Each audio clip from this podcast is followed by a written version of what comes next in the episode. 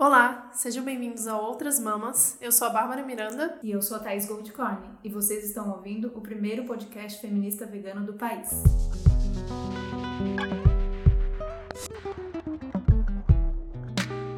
Então vamos começar falando sobre a nossa escolha desse tema. Por que feminismo, por que veganismo? Thaís, quer começar? Vamos falar o que, que trouxe a gente até aqui, né? Como a gente chegou nesse lugar que a gente tá como mulher vegana e feminista. Bom, eu acho que o feminismo apareceu primeiro na minha vida, com certeza, antes do veganismo. Eu nem sonhava em ser vegana e acho que feminista, a gente, como a gente sente na pele, acaba sendo natural. O veganismo não, né? Quando eu me separei do Gui, a gente já tava juntos, Gui é meu marido, aquelas que nem apresentam a pessoa.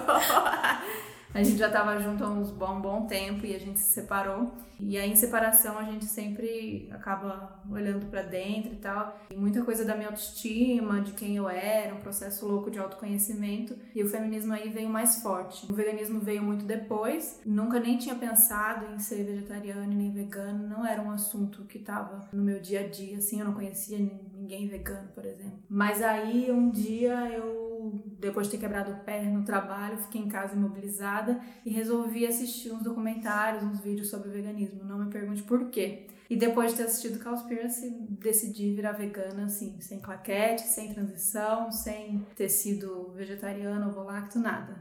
Da noite pro dia. Foi mais ou menos isso. Resumindo bem, essa foi a história. E a sua, Babi? A minha foi meio parecida, assim, principalmente a parte do feminismo. Eu tava num relacionamento muito longo, que no meio do processo eu comecei a me descobrir feminista, né, pelos meus princípios. Eu antes me afastava de todos esses, assuntos, de qualquer luta social, eu achava que era muito exagerada a atenção a isso. Muito vinha desse meu relacionamento, na verdade, e eu fui vendo várias coisas que estavam erradas, rompi com o relacionamento, vim para São Paulo fazer um workshop de contação de histórias no Museu da Pessoa, e aí foi a primeira vez que eu sentei para contar a minha história. E eu acabei falando meu término e quanto que isso era importante para mim, assim, com relação à minha personalidade, identidade, né? Tipo, essa identificação toda que a gente, quando tá num relacionamento muito longo, a gente acaba perdendo, a gente acaba se misturando ali com outros e se deixando levar, né? Então eu me descobri muito nesse momento de separação também.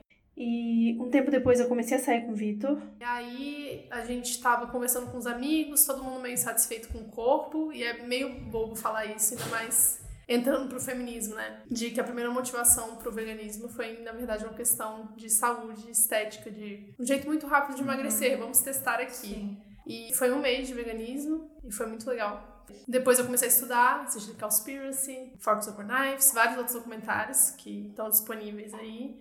E falei, não, é, não tem mais como, eu preciso mudar. O que pegou mais pra mim, na verdade, eu vou ter que falar, é...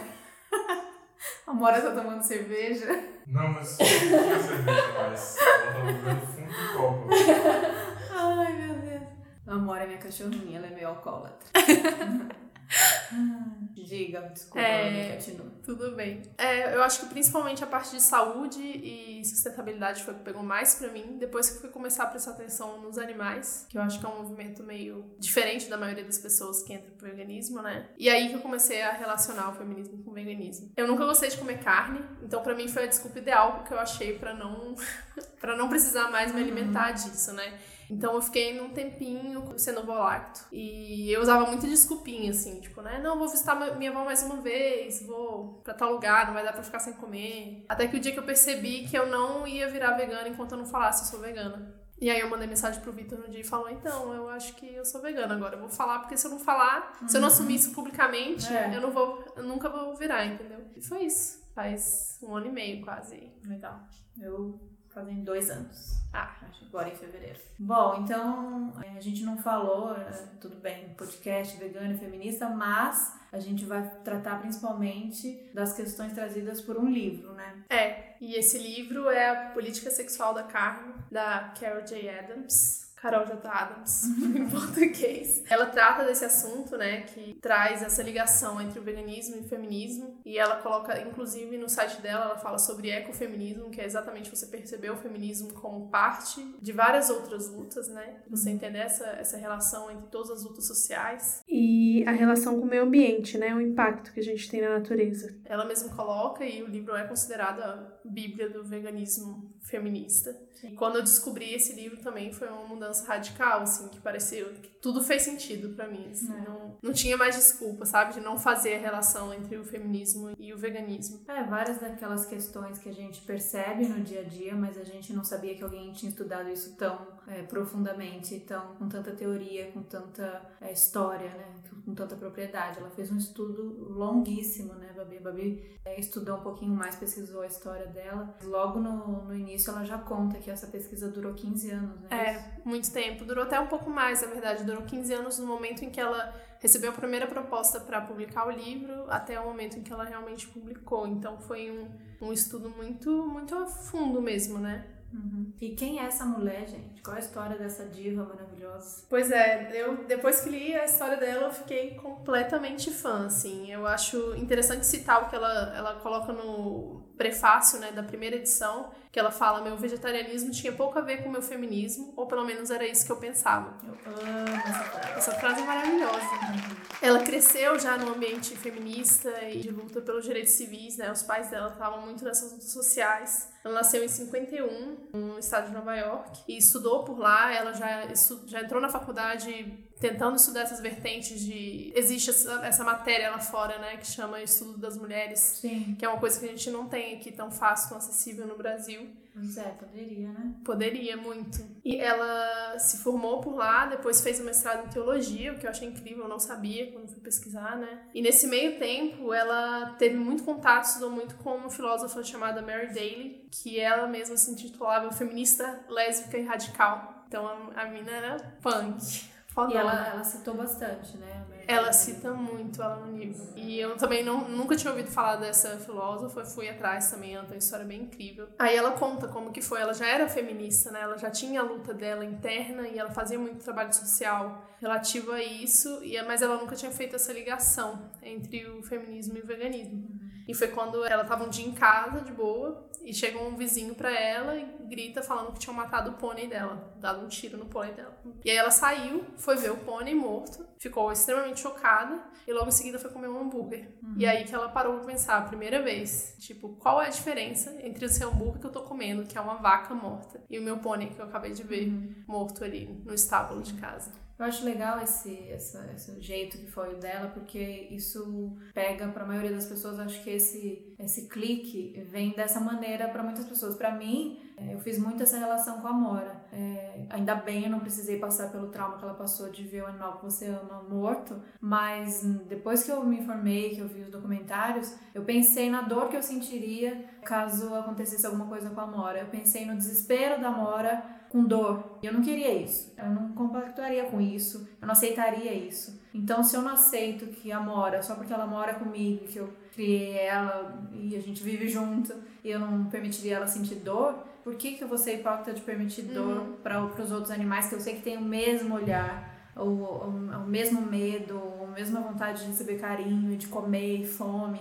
Então, essa relação, quando a gente tem um, um bicho próximo que a gente ama, ela vem mais fácil. Sim. Mas até pra quem não vem, depois a gente pode falar isso mais pra frente, que, que não, você não precisa amar um animal pra, pra É. você ser vegano. Você precisa só entender que é uma vida e respeitar, enfim. Mas esse clique eu acho legal, assim, porque tem muita gente ainda que ama cachorro, ama gato e ainda come carne. Então esse é um clique interessante. É verdade. Eu mesma, assim como a Carol J. Adams, eu demorei ainda um tempo pra ter esse clique, porque eu, eu nunca tive, eu nunca tive muito contato com bicho. Na verdade, eu tinha muito medo, hoje em dia eu tenho quase nada. Mas nunca tive animal também, então pra mim era difícil fazer essa relação entre o animal e a minha vida e o valor de cada vida, né? Sim. E ela fala que ela demorou ainda um tempo. Ela já fazia essa relação, mas ela sempre tava nessa coisa da desculpa, né? Ah, eu não cozinho, eu não tenho tempo pra cozinhar, não tenho tempo pra preparar minha própria comida, então não vou restringir minha alimentação a isso agora. Até que ela conseguiu, quando ela foi estudar com a Mary Daly, ela entrou pra uma república feminista vegetariana. Gente, me chama. É, vamos todas, né? E foi aí que ela teve contato e virou vegetariana de vez e começou a realmente estudar sobre essas relações, né? Legal. Gente, pensar nisso há 70, não, 70 não que ela nasceu, mas sei É, lá. Foi anos 70 isso, Não, né? 70. Muito tempo, imagina como, se a gente acha que a gente sofre agora, imagina essas mulheres, o que elas não passaram. Pois é, eu sempre fico impressionada quando eu leio a história dessas mulheres que transformaram tanto há tanto tempo atrás, sabe? Porque era tão mais difícil. Hoje em dia, muita coisa e deixaram o terreno mais fácil pra gente, com certeza. com certeza. Então vamos falar do livro? Vamos. Então, o livro, ele foi lançado em 1990. Isso lá fora, lá nos Estados Unidos. Aqui ainda demorou bastante, né? Não entendi essa demora, Uhum. porque esse livro, pouco que eu li, assim, ele fez um, um sucesso, né? Logo os, os vegetarianos já abraçaram ele como uma referência. E o livro demorou muito para chegar aqui. E aí, mesmo sendo trazido para cá pela, como é que é a editora? A Laude. Ele tem algumas diferenças, tanto a gente já sentiu, né, que a gente reparou a capa e, a, e o subtítulo, que é um pouco questionável, assim. O nosso aqui é a relação entre o carnivorismo e a dominância masculina. A Carol nem usa esse termo carnivorismo, né? É, não usa. Em Então- inglês é só uma teoria crítica do feminismo e vegetarianismo, né? É, exato. Então tem uma diferença de percepção aí do que, que realmente se trata o livro. O livro é bem grande, é um livro que você tem que ler com muita atenção, porque é um livro difícil. Porque traz muita, muita, muita referência, muita bibliografia. Então tem que ler com calma, tem que ir no tempo. Às vezes, muitas vezes eu li e parei, deixei ele Uhum. parado um tempo e depois eu voltei. E aí uma coisa que eu tinha lido e talvez não tinha batido, depois eu li e aí sim fez mais sentido. Então tem muitas coisas bem objetivas, tipo, que na hora que você lê, você já faz sentido, já sente um impacto, principalmente com as metáforas ou comparações que ela faz, mas tem uma hora que fica um pouco mais densa, então, e principalmente pra gente que não tá na realidade ali, porque ela fala de muita coisa, muitos escritores, muitas, muitos pensadores que eu não conhecia. É. Então, essa hora fica um pouco complicado. Mas ele é um livro universal, ele vale, ele se aplica super pra gente aqui e faz total sentido. Eu acho interessante essa relação que a gente a gente não percebe isso, mas nossa cultura é eu acho muito parecida com a cultura americana, né? E no consumo de carne não é diferente. E ela faz muito essa busca da cultura mesmo, né? Uhum. E da relação. Então não é muito diferente do que a gente tem e pode ser aplicado para maioria dos lugares do mundo, né? Com certeza. É, essa, ela faz essa divisão, né? Ela começa a mostrar essa coisa cultural, essa relação com a estrutura patriarcal e com o consumo de carne. Então isso se aplica totalmente à nossa realidade, assim. E até as questões econômicas, questões de acesso à carne. Eu acho muito legal esse momento que ela faz, esse comparativo, porque isso se aplica não só a mulheres, como a divisões econômicas e, e raciais até. Uhum. Porque a carne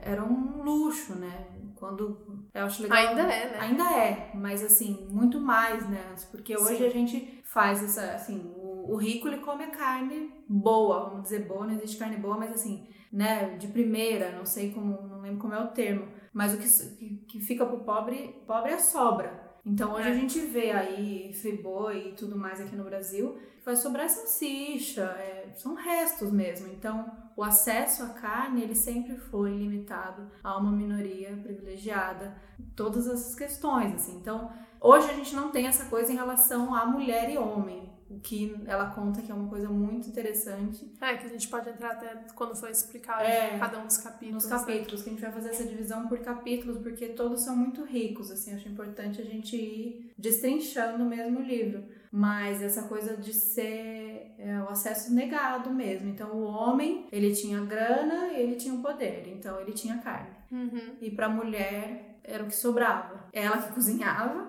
e é, achei legal essa relação que ela falou muitas vezes como o, o serviço de casa, assim. Sim. Porque era a mulher que cozinhava e a gente ainda tem muitos resquícios disso em Muito. muitas camadas ainda. É, Ela cozinhava, mas ele que comia, né? E pra mulher sobrava as hortaliças, os legumes e os grãos. Então é muito louco a gente pensar que a gente hoje fala em escolher, ah, porque o, o veganismo é elitista, mas se a gente for na base né, da história, é o contrário, né? O que Pois o, é. O que é da elite é a carne. É, eu acho muito engraçado quando as pessoas falam que comida vegana é muito cara e não dá pra viver assim, porque como é que as pessoas que não têm dinheiro vão viver, né? Realmente tem gente que não tem escolha, a gente tem o privilégio Sim. de ter essa escolha, mas na verdade no dia a dia a população mais pobre não tem tanto acesso à carne assim quanto a gente acha, né? Ou uma carne boa, de qualidade, Boa, né? Saudável, se é que existe É. isso.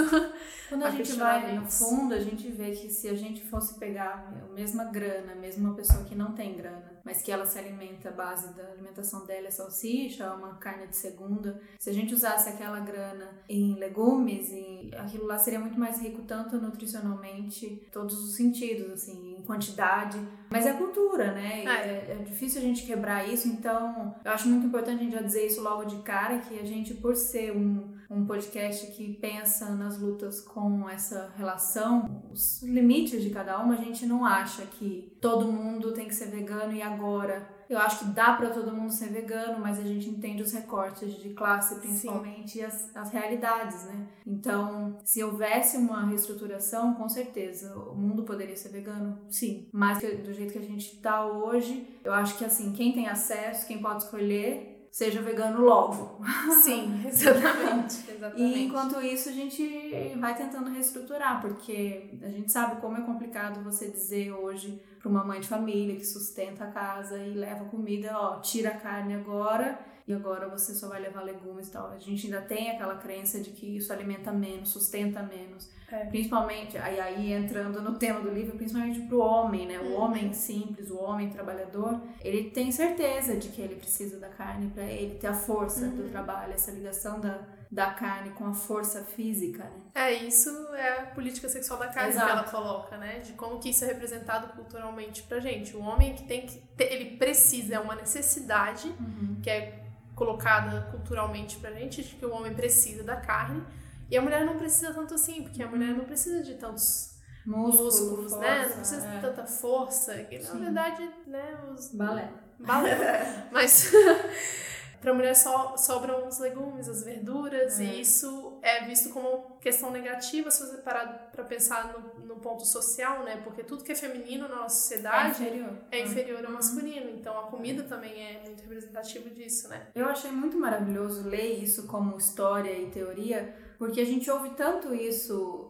Qualquer homem, eu falo, eu sempre conto os causos aqui quando chego no trabalho. Homens hoje, 2018, gente, bem esclarecidos e tudo mais. Então, quando eu não tô nem entrando aí falando em homem vegano e vegetariano, porque aí, coitados, ferrou para eles. Mas assim, eu já vi cenas de um, de um homem que come carne, mas naquele momento falou assim: não, eu quero o meu de, de queijo, que mesmo queijo para eles já é, né? Ou eu quero essa fruta. Ah, salá, viado, não sei o quê. Então, até hoje, da onde vem isso? Acho que as próprias pessoas que fazem a piada não sabem de onde uhum. vem, né? Elas é uma reprodução, reprodução, reprodução. E aquilo fica, e, e lendo o livro, dá um, um alívio, um quentinho falar: ah, tá, Entendi. é isso, é isso. Dá vontade de ir com o livro assim, ó, e abrir e falar: amigos, tá reproduzindo uma coisa que já não faz mais sentido. Fazia lá, século, sei lá que tal, sabe? Mas, enfim, é, é muita coisa para se quebrar. E o processo é longo, a gente sabe que qualquer movimento que vem para mudar o que já está estabelecido Sim, é sofrido,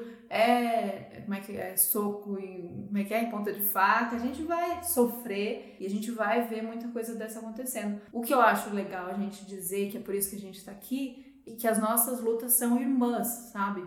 Porque quando eu recebo uma crítica sobre o veganismo de uma pessoa racista, de um cara machista, uhum. de um bolsominion, eu acho, puta, legal, tá dando tudo certo. Se ele tá me criticando, tá, estou num lugar tô...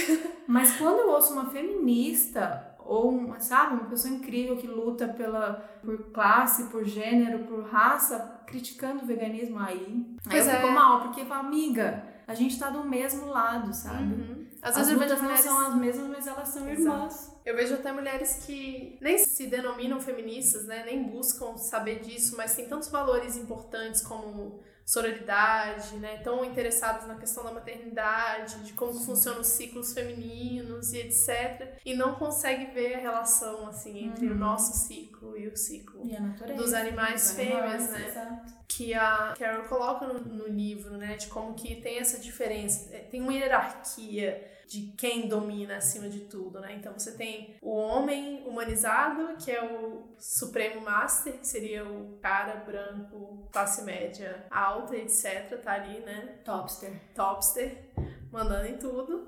Você tem a mulher animalizada, né? Uhum. Que é a uhum. mulher que ela é vista sexualmente como um pedaço de carne. Como um pedaço de Daí carne. Daí vem. Exatamente. Você tem o animal que ele é humanizado, que são os animais que são criados dentro de casa, né? Que são os animais que não vão para abate, que não podem ser maltratados. Sim. Você tem o animal animalizado. Ah, é meio, é meio é. estranho falar isso, né? Mas animal animalizado, que é o animal do abate. Uhum. E você tem as fêmeas animalizadas, que são as Sim. Os animais são criados, que vivem a vida inteira sendo explorados uhum. e ainda são abatidos no final da vida. Sim. O que as fêmeas é, desse círculo aí de, de abate e tudo mais sofrem, com certeza não é porque é isso que sempre gera essa, as críticas das feministas. A gente está dizendo que não é, tá? A, a vaca não sofre como eu sofro. São outras questões. Mas sim, dentro ali do contexto de, de animal para consumo, a fêmea ainda assim ela vai sofrer mais. Uhum. Ainda assim, porque eh, não basta ela ser escravizada e morta, ela tem que ser explorada de todos os aspectos. Então, tudo, né? No, no caso da vaca, a gente sabe da indústria do leite, quanto isso é pesado.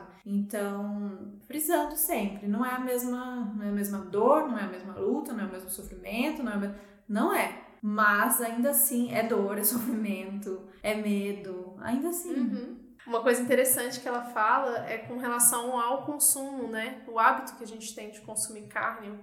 No nosso caso, a gente tinha, mas que é muito a política sexual da carne, que na verdade a gente coloca como se os fins justificassem os meios. Então tá tudo bem a gente maltratar os animais, para no final do dia a gente ter aquele momento ali de prazer, né? Uhum. O prazer ele é visto como o consumo máximo. Então por que a gente vai abdicar desse prazer, Sim. desse consumo daquele pedaço de carne para poder respeitar a vida de um animal, sabe? E a mesma forma como que a gente, como que a sociedade ainda vê as mulheres, né? Óbvio que a gente já caminhou um percurso gigantesco, não, a gente tá não, muito melhor. Não estamos da hora ainda não. Mas ainda Falta não tá. Muito. É só escutar um discurso do Bolsonaro aí para você o tanto que ainda falta, né? Então, nessa comparação, no caso, é o prazer de comer a carne justifica o sofrimento todo da vaca.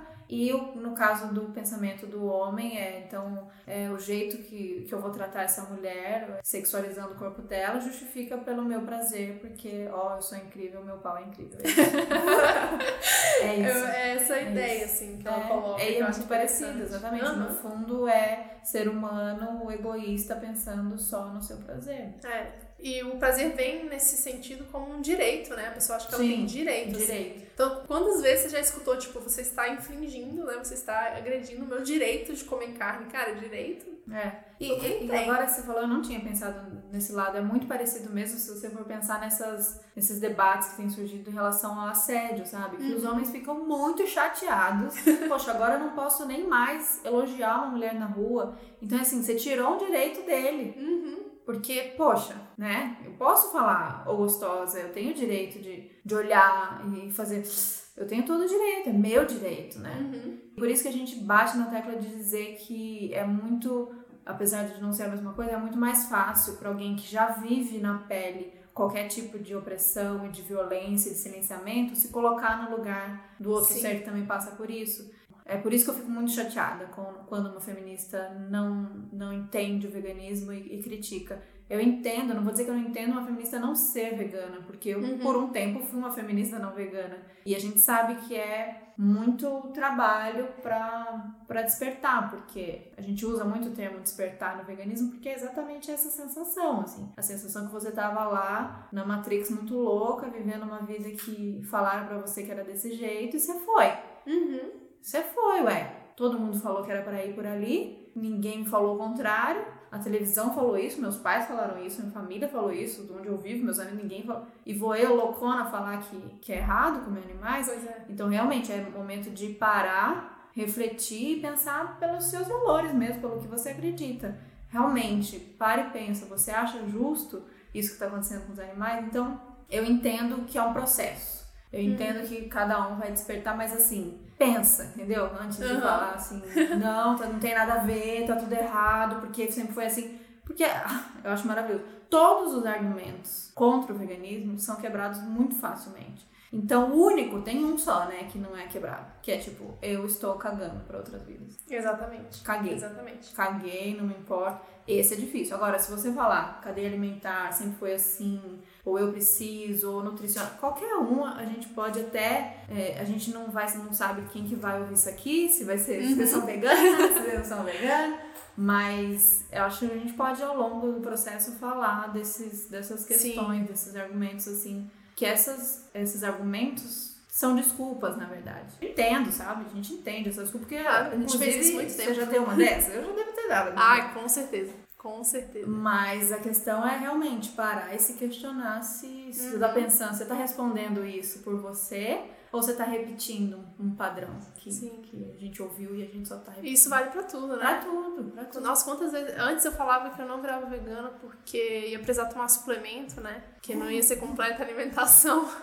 e aí, pra quê, né? Se eu não ia ter uma alimentação natural, né? Tipo, É mas na verdade, o que, que a gente É. come que é É natural, uma né? desculpa, Nada, é. assim. É realmente essa mudança de visão mesmo que a gente tem do É. mundo e que a principal não é nem. Não é nem só. É o que o ecofeminismo traz, assim. É porque a gente não tá sozinho no mundo, né? pensa Sabe aquela todo, ideia de é. Gaia, bem tilelê? A gente não tá Sim, mas sozinho. é, exato. Não existe eu, minha vida, meus prazeres. Não tem, gente. A gente tá junto aqui. Se explodir, vai explodir todo mundo. E outra, a gente vai passar por aqui bem rapidinho. É.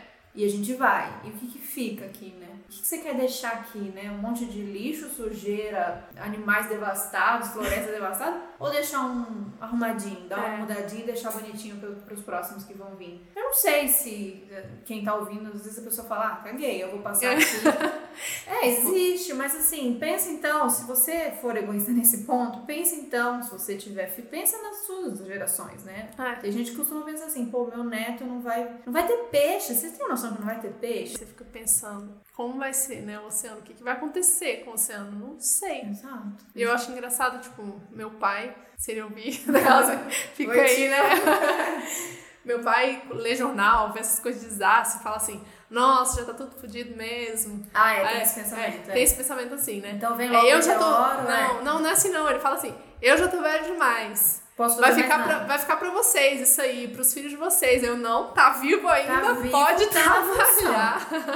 Exato. Oxi. Tá vivo, tá na função. A gente, gente, procura aí, eu não vou lembrar, mas eu vou procurar depois passo. A senhorinha que virou vegana. Com 96 anos. 96 ah, anos. demais. Ah, Demais. maravilhosa. Então não tem desculpa, sabe? Essa coisa de eu tô velho demais pra isso, meus hábitos já estão enraizados, ah, eu não vou mais contribuir. Gente, por quanto tempo ela vai contribuir? Mas olha que maravilhoso você poder se dar o É. luxo de mudar nessa idade. Não, e ela não só virou vegana, como Ativista. ela é ativista zona, Ah, né? A gente não. vai ter que olhar. Eu não Maravilhoso. lembro mais. Não, se tivesse É. Hall da Fama vegana, tinha Fofo. É, essa mudança de perspectiva, a Carol coloca que tem a Mary Midley, que eu nem pesquisei sobre ela, não sei quem ela é, mas ela fala que o simbolismo do consumo da carne nunca é neutro, né? Os carnívoros se veem como comendo vida, que eles acham que eles estão ingerindo alguma coisa com, com vida, que vai dar Sim, vida vai pra dar vida eles. pra eles. E os vegetarianos veem os carnívoros como comendo morte. Sim. E aí você faz tipo, caraca, é É exatamente exatamente isso como eu me sinto. É. Antes eu achava que eu tava comendo uma coisa que me dava a sustentação do meu dia, né? Uhum. E na verdade não, eu tava comendo só por prazer. É, Muda muito. E a gente pode dizer que um relato de pessoas que estão vivas, né? Exatamente. Dois anos de veganismo, tô aqui, É, vivaça. E mais um monte de E- amigos aí. Não, e acho interessante também, eu não sou, eu a Babi também não, não sou exemplo de músculo pra quem quer, né? E a gente tá aqui, meu, meu corpo pelo menos não mudou drasticamente de quando eu comia carne derivados pra agora. Engordei, emagreci, mas porque eu como muita paçoca. Isso aí. Não, eu emagreci, deu uma melhorada. tem assim. gente que emagrece um tanto, tem gente que engorda um tanto, que começa a comer muito carboidrato, tem de tudo. É. Pra, mostrando que tem de tudo, é interessante dizer que é isso. Depende o que, o que você come e como você faz, se você se exercita. Então, mesmo pra quem quer ser musculoso, fortão, ah, eu gosto de ser grande, dá, gente, dá super e dá muito. A gente depois também pode indicar pessoas Vários- incríveis, Galera. body runs, muito legal. Fitness. Eu só sei, tipo, Paru. Não, é, Paru, depois vocês seguem lá e vai falar. mega forte, brasileiro e tal. Mas existe uns gringos aí, né? Não tem aquele Uhum. homem mais forte do mundo é vegano? Sei lá, não ganhou, tipo, o Mr. Lá. Não Então, sei, tem uns. A gente é zero do músculo. A gente Mas não segue essa é, galera. Pra quem é, é super possível. Todos os tipos de corpos, assim, não tem esse mito de que pra você precisa dar proteína da carne, pra ter músculo é balela. A gente precisa de proteína. Não tanto quanto a gente imagina que a gente precisa, muito Não. menos. Mas, enfim, proteína a gente tem. Não, e tá de, De longe sobra. de ser do- dos. Menores problemas? É, um dos menores problemas. Tá de longe de ser um dos nutrientes que a gente mais precisa no Exato. dia a dia, Tem né? esse mito da proteína outros. louca também. E a gente pode falar mais depois sobre isso. Sim. Bom, uma coisa que a Carol fala, voltando pro livro, senão eu viaja loucamente. Fica eternamente conversando aqui. que ela fala muito, né, que é uma das primeiras coisas que ela aborda é do referente ausente, né? Uhum. Esse é, uma- é um termo interessante que ela usa e a explicação é muito legal, né, que é outra coisa que dá um clique, assim, que é então a carne pra gente, quando a gente se alimenta da carne, ela é um referente ausente em vários motivos. Por exemplo, quando para começar a palavra carne, né? Porque a gente não fala que a gente tá comendo uma perna de vaca ou um peito. A gente tem alguns termos a gente até fala. Eu acho que até nos exemplos que ela deu no português a gente até fala mais do que no inglês. Sim. Mas mesmo assim, a gente tenta maquiar. Eu era daquelas que preferia maquiar tudo. Nossa, eu também. Eu, eu precisava muito esconder que aquilo um dia foi um bicho de mim. E eu escondia lindamente, e a indústria esconde lindamente, todo mundo esconde, então fica fácil. Então, por exemplo, o formato. Hoje em dia, antigamente sim, mas hoje em dia dificilmente alguém come o bicho no formato original. Eu não- nunca comi. Eu tinha pânico. O dia que eu vi leitoa, essas coisas no Nossa, interior, horrível. eu fiquei mal, mas assim, se picasse eu comia, nem É. posso. Então, bife, carne moída, nuggets. Então, a gente prefere os formatos que não, que não deixem a gente lembrar que aquilo foi um bichinho saltitante fofinho. Uhum. Então, aí tá o primeiro referente ausente. Você tira aquilo, você pega aquilo que você tá comendo e você desassocia daquilo que um dia ele foi. Acho interessante esse processo de resgate, de, de vir da onde veio, isso pra tudo na vida, né? Tudo hoje em dia que a gente consome, tá rolando esse movimento e acho muito importante a gente entender, não, não importa só assim, ah, fui lá, comprei, que antes era isso que pegava, tenho dinheiro, vou- fui lá, comprei, é meu, acabou aqui, foda-se. Não, porque não acaba aqui Uhum. Né? Tem, a gente tem que pensar do pra trás e do pra frente, da onde veio e pra onde vai, né? Exatamente. Então, até na questão do lixo, que eu, eu e a Babi, pra gente é uma coisa que, que pega bastante também, e é uma questão que acho que todo, todo mundo deveria pensar, mas todo vegano poderia pensar também, porque impacta diretamente em tudo isso que a gente tá falando. Então, tá, eu fui lá, comprei uma roupa linda, maravilhosa, e foi super barato, e é igual a que as meninas usam na revista e tal. Tá, mas de onde veio? Quem fez? O que demandou aquilo de produção, de água, de tudo, né? A gente não, não fazia esse exercício, eu pelo menos, posso falar por É, mim. não. né? E aí você, você comprava uma blusinha de 15 reais felicíssima, né? Achando Eu- que estava abalando. Mas você sabe que é muito louco essa coisa de mudança, porque eu não sei nem, eu demorei pra saber ter um diálogo, porque o meu diálogo era baseado em dizer como eu arrasei comprando uma coisa que foi Uhum. muito barata. Eu achava que isso era uma qualidade minha, sempre foi, isso pra tudo. Eu nunca liguei muito pra roupa e eu, não, eu nunca liguei pra luxo. Eu não gostava da coisa de. Ah, essa, como é que fala o termo lá que até tem? Ostentar. Ostentar. Sempre Sim. odiei. Não tinha mesmo muita grana, nunca tive pra ostentar, mas mesmo se tinha, eu preferia o, o menos. Uhum. Mas eu achava que eu tava arrasando quando eu comprava uma coisa muito barata. Então, quando surgiu os fast fashion e tudo mais, eu me encontrei. Ou essas compras pela China, AliExpress, eu comprava muito e adorava dizer o quanto foi barato. Mas na minha inocência ali naquela época, era uma coisa de querer dizer: olha como eu não sou mega do luxo, consumista, sou uma pessoa pé no chão, gosto de fazer, fazer render. Era essa a minha cabeça. Quando eu fui me atentar para as questões de se é tão barato assim, é porque alguém foi explorado. Sim. Aí que caiu uma ficha e tudo mudou. Então hoje em dia eu prefiro não ter, sabe? Se- Uhum. óbvio, tem coisa que a gente precisa ter, mas assim, do que ficar pensando se veio, se não veio, muitas das vezes a gente resolve com um jeito mais simples, que é não consuma. Exatamente. Não é assim, ah, então eu vou, putz, eu queria aquilo, mas esse custa tanto, esse aqui, esse eu não sei de onde veio, e que é um quebra-cabeça louco, não consuma, sabe? Consumir só exatamente aquilo que você precisa. Óbvio que todo mundo tem o seu pecadinho ali, da coisa, ah, eu sou louca da brusinha. Uns conseguem mais, outros menos, mas assim, ter essa consciência geral de se eu preciso mesmo e da onde veio e pra onde vai, isso funciona pra tudo. E no caso da carne, exatamente, quando você É. faz o caminho pra trás, tem até aqueles vídeos, né, de Uhum. Do prato até o pasto ali. Poxa, você pensa É. isso, você, você trava ali. Eu acho que o bife para no meio da garganta, Uhum. sabe? Então, a- o exercício era não pensar. É, mas a, a gente foi educado a não pensar, né? Na verdade, se você parar pra pensar na história da humanidade, eu acho que é muito recente essa coisa de carne industrializada, né? Sim. Então- Ela até fala isso de uma maneira muito legal, muito educativa, que dá pra ensinar nas escolas. Aliás, você é professor, você é professor.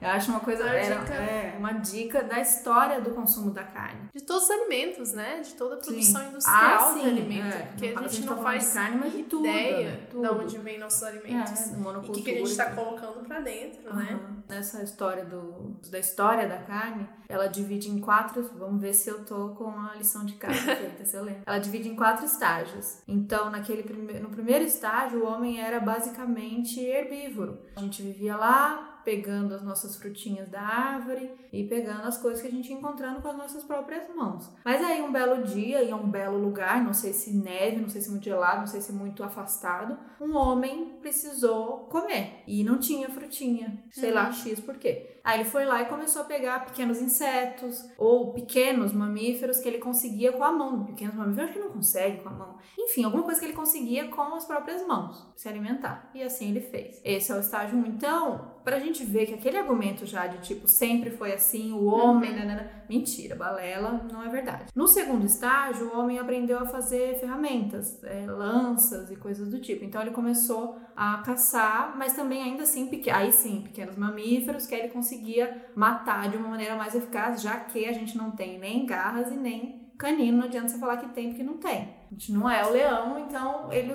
a gente aprendeu a fazer lanças. Esse é o segundo estágio, então já começamos a comer mais, um pouco mais do que comia no primeiro estágio, mas ainda assim, imagina um homem tentando caçar um bicho com uma lança. Não era, não era sempre que a gente tinha sucesso. Então a base da alimentação ainda eram grãos frutas e tudo mais, e aí, eventualmente, tinha um bichinho caçado. No terceiro estágio, a gente começou a aprender que se eu prender o bicho no meu quintal, dentro de casa, se eu domesticar, não é nem o domesticar, que o domesticar a gente já fala em carinho, mas criar em casa, como aí você pode usar o exemplo seu bisavô, seu avô, que tinha porco em casa, galinha em casa, a gente aprendeu a fechar os bichos dentro de casa, porque aí fica muito mais fácil para o nosso prazer. A hora que bem entende, vai lá, tá dentro de casa mesmo, não vai fugir, você mata o porco, ma- mata a galinha.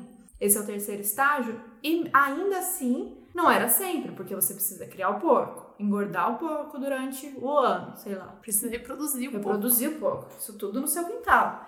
Ainda assim, não era essa megalomaníaca louca. Aí entra o quarto estágio, que é o que a gente vive hoje. Assim, hoje a gente deve viver no décimo quinto, mas Sim. que é o que a gente observação. conhece hoje, que é a indústria. Que aí é Uhum. quando entra a, a loucura de que quanto mais, no menor espaço, quanto mais animais a gente escravizar, manter preso, dar ração e dar antibiótico e dar não sei o que, mais rápido eles se reproduzam, mais eu consigo fazer aquilo virar um pro- produto, pôr na bandejinha, mandar pro mercado e a gente compra. Sim. Nesse estágio, a gente perdeu completamente a noção do, do tempo que leva, do processo, de tudo, né? E aí, mais gente no mundo, porque, né, tem gente demais no mundo. Querendo comer carne sempre, É. virou essa loucura que é, assim. Lembrando que a gente, como vegano, a gente não apoia nenhum estágio, óbvio. nem- não- mas eu tô contando a história pra, pra gente entender que não, não é que sempre foi assim.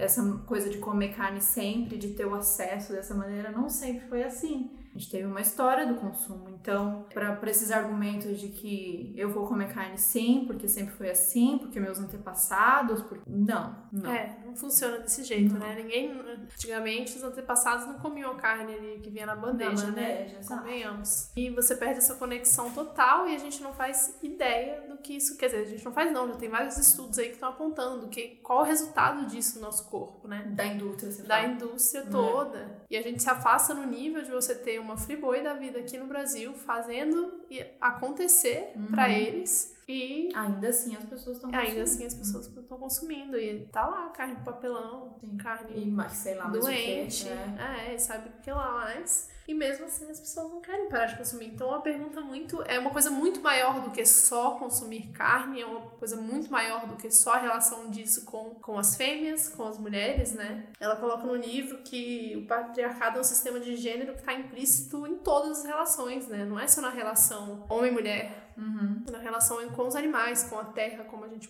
manipula tudo isso, como que a gente tá deixando aí, né? Uhum. Nosso legado, que não tá sendo muito bom, na Que verdade. talvez não estamos deixando nada. Não estamos deixando nada, estamos acabando com ele, na verdade.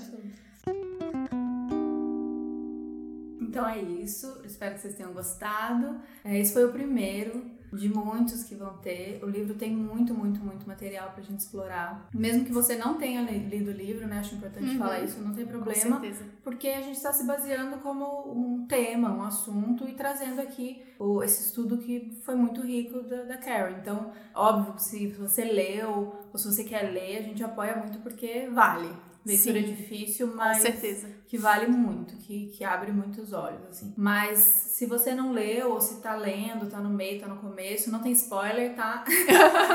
não é Sim. série, não tem spoiler, pode acompanhar, que acho que é uma, um guia até, uma, vai ser uma ajuda pra gente discutir junto, é uma, uma conversa, a gente falando aqui o que a gente absorveu do livro, e aí a gente espera ouvir de vocês também, o que vocês estão achando do livro, o que vocês é, acharam dessa nossa conversa, né, Babi? Sim, muito obrigada por ouvirem, por tirar esse tempo para ouvir a gente falando aqui sobre esses temas. E compartilhem o podcast com todo mundo Sim. aí pra gente conseguir fazer mais, né? Ter esse incentivo pra fazer mais. Comentem com as pessoas, comentem com a gente, Deixar perguntas. deixem perguntas se vocês tiverem. Eu E acho que é isso. importante, de, resumindo tudo que a gente falou aqui, é, e que a gente vai falar daqui pra Uhum. frente, essa interseccionalidade do, das lutas, né? Desses temas que estão todos ligados de alguma maneira por um, uma estrutura de, de violência e que se tem violência, se tem opressão, tem alguém precisando que, que, que alguém fale por eles, que alguém Sim, lute por eles. Com Então, certeza. é meio esse o objetivo. Enquanto tiver alguém, algum ser, sendo ser humano ou não, com medo, ou é, sendo silenciado, ou sendo escravizado, a gente que tá aqui podendo falar, vamos, vamos falar, vamos espernear, vamos gritar, chacoalhar a bandeira, o que mais a gente puder fazer. Isso aí. Tá bom, beijinho. Beijos.